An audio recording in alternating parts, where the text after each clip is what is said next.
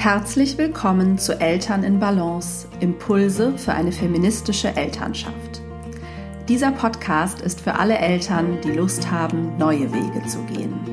Eltern, die ihre Elternschaft gleichberechtigt und feministisch leben wollen. Eltern, die wirklich gemeinsam Vereinbarkeit gestalten und zusammen die Verantwortung für alle Arbeiten innerhalb des Paar- und Familienlebens übernehmen möchten. Für all diese Eltern gibt es hier regelmäßig Gedanken und Gesprächsanstöße für eine Elternschaft in Balance. Hallo und herzlich willkommen zur neuen Podcast-Folge. Ich freue mich sehr, dass du wieder zuhörst. Dies ist die letzte Folge dieses Podcasts in diesem Jahr und wir widmen uns einem, wie ich finde, sehr wichtigen Thema, dem Gender Leisure Gap und wie wir ihn natürlich auch privat auf persönlicher Ebene schließen können. Ähm, ja, gleich mehr. Diese Folge ist lange geplant und endlich passt sie wirklich sehr gut, denn ich finde die Ferienzeit, die ja vielleicht für einige von euch ansteht, die meisten werden bestimmt über Weihnachten ähm, ein bisschen frei haben, auch wenn ihr noch keine Schulkinder habt. Und ähm, ja, diese Zeit ist oft ein guter Moment, um ein bisschen für Freizeitausgleich zu sorgen oder sich auch Zeit zu nehmen, über dieses wichtige Thema mal zu sprechen. Und an sich ist der Winter für mich eine Zeit der Selbstfürsorge oder in der Selbstfürsorge einfach in den Fokus rückt oder gut rücken kann, weil ja, wir oft unsere Kraftreserven mehr erschöpfen als im Sommer, wo oft mehr Energie auch wieder zurückfließt, allein über die Umstände der Natur mit mehr Licht und mehr Bewegung und so weiter. Oft weniger Krankheit, also für Eltern ist der Winter ja oft dann auch eine sehr zehrende Phase, also ist Selbstfürsorge wichtig und an sich ist ja das Jahresende auch vielleicht eine Phase, wo man sich ein paar mehr ruhige Momente jeder für sich alleine wünscht, auch ein bisschen Zeit für Einkehr und Reflexion. Und ich habe dir zu Weihnachten auch ein kleines Geschenk vorbereitet. Hm, ein PDF mit der ultimativen Selbstfürsorgeliste. Das ist eine Coachingübung oder ein Impuls, den ich immer mal wieder gerne teile als Inspiration und ähm, ja, der glaube ich auch schon vielen geholfen hat. Ähm, und das ist sozusagen eine Anregung und Inspiration für mehr Selbstfürsorge im Alltag. Du bekommst diese Liste plus eine Vorlage, die du individuell auf dich anpassen kannst und einen Audioimpuls mit drei Strategien für mehr Zeit für dich im Alltag. Den Link dazu findest du in den Show Notes.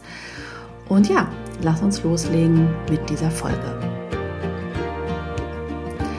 Ich weiß noch, dass als ich die erste Idee zu dieser Folge hatte, ich ähm, Patricia Kamerata in einem Podcast-Interview gehört habe. Leider habe ich ihre Quelle nicht wiedergefunden und auch nicht den Podcast, wo sie das erzählt hat.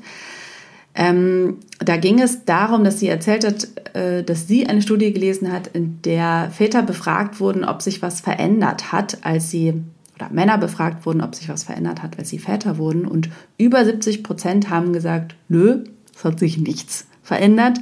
Sie müssten auf gar nichts verzichten, ähm, obwohl sozusagen sie Väter sind. Und das ist ja, also ich finde aus, ähm, aus Perspektive einer gleichberechtigten Elternschaft und sicherlich aus Perspektive der meisten Mütter, äh, da fällt ein bisschen die Kinnlade runter und man denkt, was? Du hast gar nicht gemerkt sozusagen an anderen Stellen in deinem Leben, dass du Vater geworden bist? Okay, da muss irgendwas verkehrt sein. Und das ist schon mal ein guter Hinweis auf den Care Gap, aber auch auf den Gender Leisure Gap. Ähm, weil dieses Thema auch einfach im Zuge von gleichberechtigter Elternschaft finde ich so wichtig ist, weil ich rede da ja ganz viel darum, wie man eben all die Arbeit fair verteilt. Und gleichzeitig, wenn man es ganz einfach machen will, kann man eigentlich als Indikator für eine gleichberechtigte Elternschaft diesen Leisure Gap sehr gut nehmen äh, dann bekommt man sehr schnell einen Eindruck davon, wie fair die Arbeit wirklich verteilt ist. Also haben beide Elternteile gleich viel care-arbeitsfreie Zeit, also gleich viel Freizeit, Zeit zur freien Verfügung. Und in der Regel herrscht da ein Ungleichgewicht, wenn sie mehr betreut. Ähm, und natürlich ist auch bei Alleinerziehenden oft ein sehr großer Leisure Gap, auch wenn das nicht, wie oft nicht heißt, dass der Vater sich nicht kümmert, aber wenn er zum Beispiel die Wochenenden macht oder was auch immer für ein anderes Modell, die wenigsten haben da ja ein gleichberechtigtes Modell, ist der Leisure Gap natürlich nochmal ähm, sehr viel größer. Also fragt euch vielleicht als erstes, wie ist das bei euch? Habt ihr eigentlich, wenn ihr in ja, einer Partnerschaft mit dem Vater lebt oder mit der Mutter lebt, gleich viel Freizeit und wer hat womöglich mehr, wer hat weniger und was ist das überhaupt bei euch? Also da fängt es ja schon an, ne? ist das sozusagen speziell deklarierte freie Zeit, in der man ganz klar keine Care-Arbeitsverantwortung hat, äh, ist die irgendwo überhaupt festgesetzt? Oder ist das sowas, was sich vielleicht ergibt und dann kann man sagen, ja, der eine oder die andere hat da mehr oder weniger? Also das sollte wirklich Zeit sein, die frei von Verpflichtung ist, frei von Erwerbsarbeit und da sollte das Maß an Freizeit gleich sein. Also wie gesagt, gerade wenn ihr es auch einfach so schwierig findet, all diese verschiedenen Arten von Arbeit zu verteilen, fangt einfach bei der Freizeit an. Mütter haben eben durch Care-Arbeit vor allen Dingen öfters unterbrochene freie Zeit. Also ähm, das ist halt äh, durch die Unberechenbarkeit von Care-Arbeit, gerade wenn man zum Beispiel in Elternzeit ist, weiß man ja nie, wann kommt da mal ein Moment für mich. Oder vielleicht schläft so ein Baby auch mal ein paar Stunden, aber man weiß halt auch vielleicht nie so genau wann. Und in der Regel haben Männer eben länger zusammenhängendere freie Zeiten. Also freie Zeit ist auch ein Privileg von denjenigen, die weniger Verpflichtungen für andere Menschen haben, weniger Care-Arbeit übernehmen. Und das sind nun mal in unserer Gesellschaft die Männer. Und ob und wie viel Freizeit dir zusteht, hat natürlich auch ganz viel mit deiner kollektiven, auch individuellen Prägung zu tun. Also auch das wieder ja ein Thema von Mutter und Vaterrolle, die du die die du so gelernt hast. Ähm, weil, wie wir das für selbstverständlich halten oder ne, wovon wir ausgehen, wie viel Freizeit uns zusteht, ist eben auch ganz klar geprägt. Wir haben Glaubenssätze über Freizeit. Gerade in einer Leistungsgesellschaft ist Freizeit und auch keinen Stress zu haben zum Beispiel gerade schon kritisch beäugt.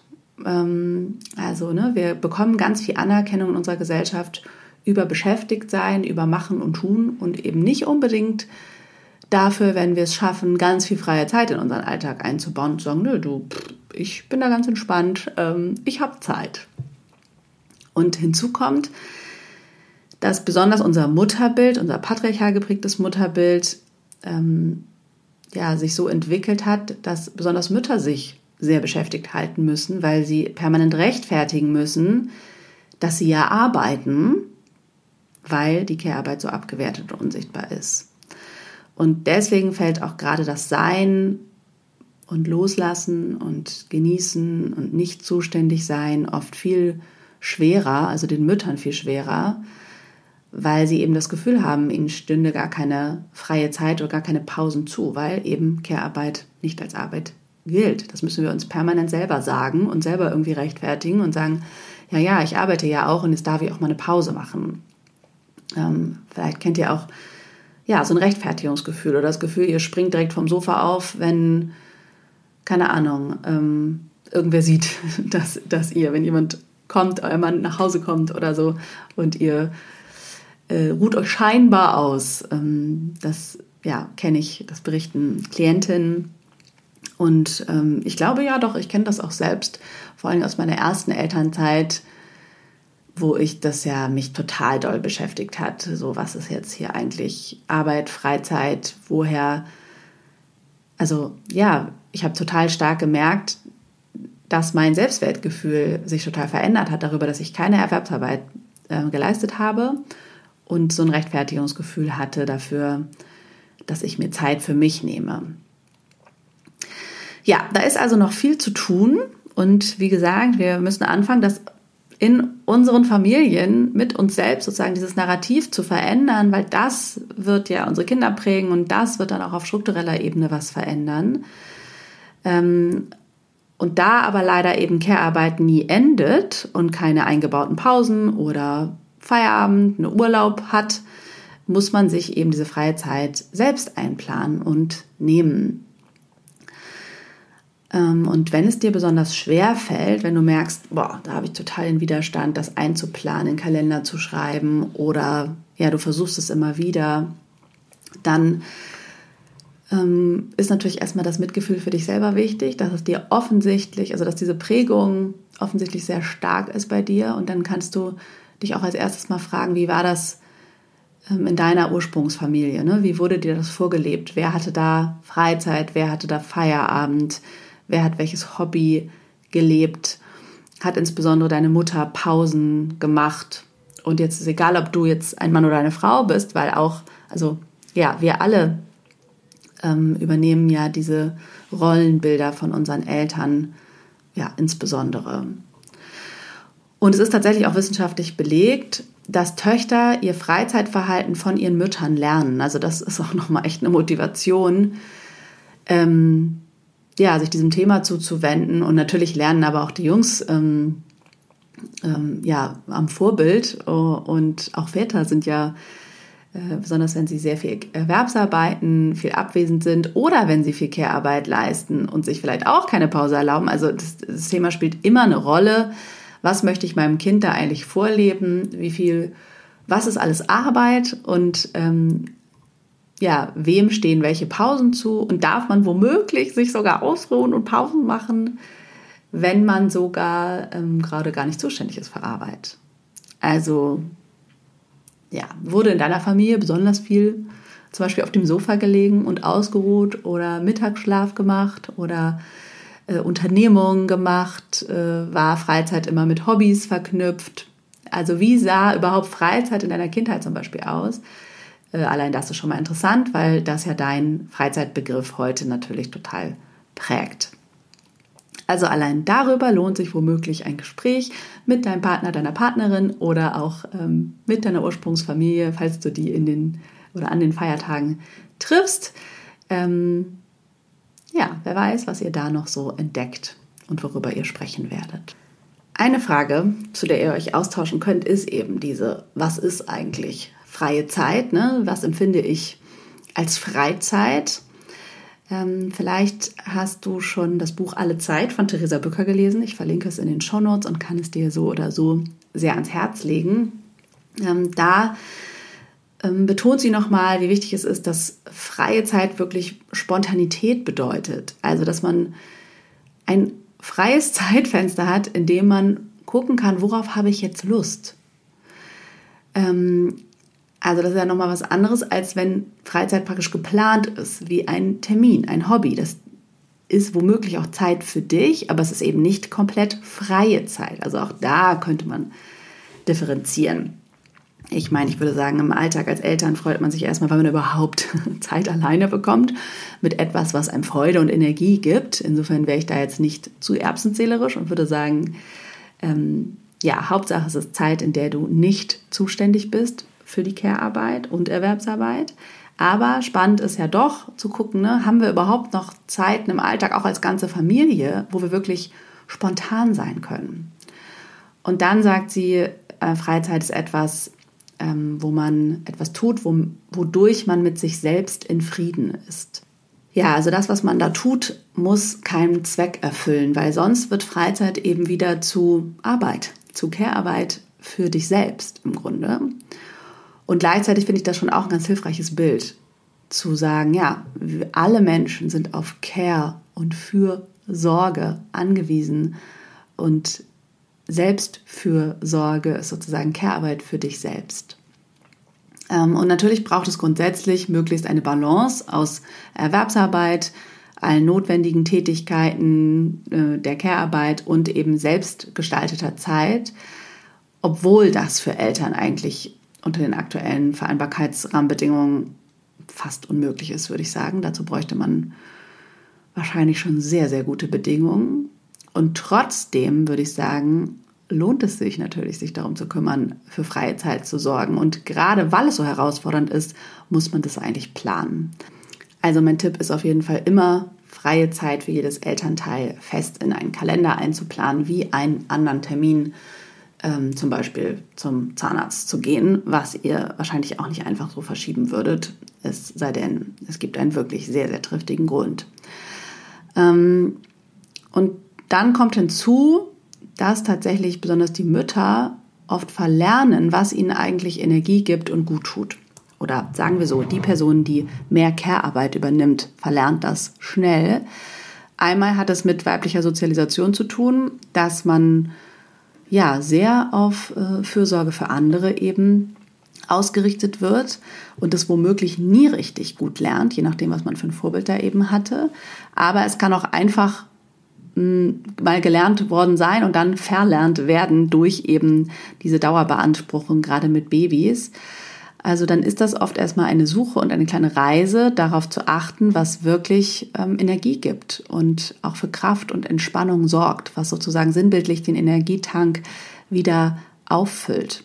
Manchmal hilft es sich zu fragen und ja, auch egal ob du Mutter oder Vater bist, was würdest du tun, wenn du spontan einen halben Tag komplett frei bekämst? Was ist für dich dann eben Freizeit? Was ist diese sogenannte Me-Time? Was bedeutet überhaupt Selbstfürsorge für dich? Gibt es da einen Unterschied? Kennst du also wirklich deine eigenen Bedürfnisse und hast du dazu einen Impuls, wenn du spontan freie Zeit bekommst? Weil das ist ja auch das, was Theresa Bücker meint, diese ja, Zeit, um spontan etwas zu tun, worauf man in dem Moment Lust hat. Ähm, und dabei ähm, soll aber auch diese Selbstfürsorgeliste, die ihr euch runterladen könnt, unterstützen, weil selbst, also gerade wenn du es eher verlernt hast oder gerade nicht mehr so richtig weißt, was es eigentlich ist, dann brauchst du erstmal ein bisschen Inspiration und dann kannst du ausprobieren, äh, was es sein könnte. Aber äh, auch das beschreibt Theresa Bücker in ihrem Buch, ähm, in unseren patriarchalen Strukturen gibt es geradezu einen Effizienzdruck, freie Zeit sinnvoll zu nutzen. Also Freizeit soll dann auch schon wieder einen Zweck erfüllen. Ja, und das macht dann meist nur noch mehr Druck. Du merkst, es gibt vieles, worüber man nachdenken und worüber man sprechen sollte. Und ja, idealerweise ähm, gibt es wirklich größere Zeitfenster von freier Zeit. Ähm, das ist aber eben im Alltag als Eltern nicht immer realistisch. Ich merke es ja auch gerade selbst mit Baby, das äh, zum Beispiel gestillt wird. Ähm, ja, gibt es auch manchmal so dieses, ach, das lohnt sich ja alles gar nicht, jetzt irgendwie was zu unternehmen oder anzufangen. Und ich würde sagen, doch, auch wenn ihr eher mit Zeitkonfetti hantiert, so wie es ähm, Theresa Bücker beschreibt, also sehr kurzen, manchmal nur Zeitfetzen oder eben, weiß nicht, zwei, drei Stunden Fenstern, dann macht es trotzdem von Anfang an möglichst, dass ihr euch care-arbeitsfreie Zeit ähm, gebt und die Verantwortung klar benennt, wer ist jetzt wann zuständig. Das kann man auch mit Baby. Äh, und dann kann man diese Zeitfenster Stück für Stück ausweiten. Und auch da kann man für Gleichberechtigung sorgen, weil äh, Väter können auch tatsächlich auf Freizeit verzichten, wenn Kinder besonders klein sind, um zum Beispiel mehr Care-Arbeit zu übernehmen denn die gibt es ja schließlich immer. Und das verschafft dann beiden mehr Luft und Freizeit und sorgt eben dafür, dass sich dieser Gender-Leisure-Gap schließt. Und ich möchte dir abschließend nochmal einen kleinen Ausschnitt aus ähm, ja, Alle Zeit von Theresa Bücker vorlesen. Es beginnt auf Seite 200. Einer Studie von Judy Wakeman zufolge wird die freie Zeit von Frauen sehr viel öfter von Care-Aufgaben unterbrochen als die freie Zeit von Männern, die außerdem eher über längere zusammenhängende freie Zeiten verfügen. Dass Männer in der Summe mehr hochwertige Freizeit als Frauen haben, könnte damit zu tun haben, dass Frauen aufgrund von geschlechtsspezifischer Sozialisation innerhalb ihrer Freizeit eher Verantwortung für Care-Arbeit übernehmen – und Männer diese eher von sich, von sich weisen. Aber auch Kinder werden häufig in ihren Tätigkeiten unterbrochen, um sich den zeitlichen Regeln von Erwachsenen unterzuordnen. Wenn Eltern noch ihr Telefonat zu Ende führen können, bevor gegessen wird, aber das Kind sein Spiel sofort beenden soll, steht es in der zeitlichen Hierarchie unter denen der Erwachsenen. Zeitkonfetti entsteht also auch durch ungleich verteilte Macht. Um hier mehr gleichzeitig um hier mehr Gerechtigkeit herzustellen, müssen wir berufliche und soziale Beziehungen demokratischer organisieren und die Möglichkeit schaffen, dass alle sich abgeschirmte Eigenzeiten nehmen können.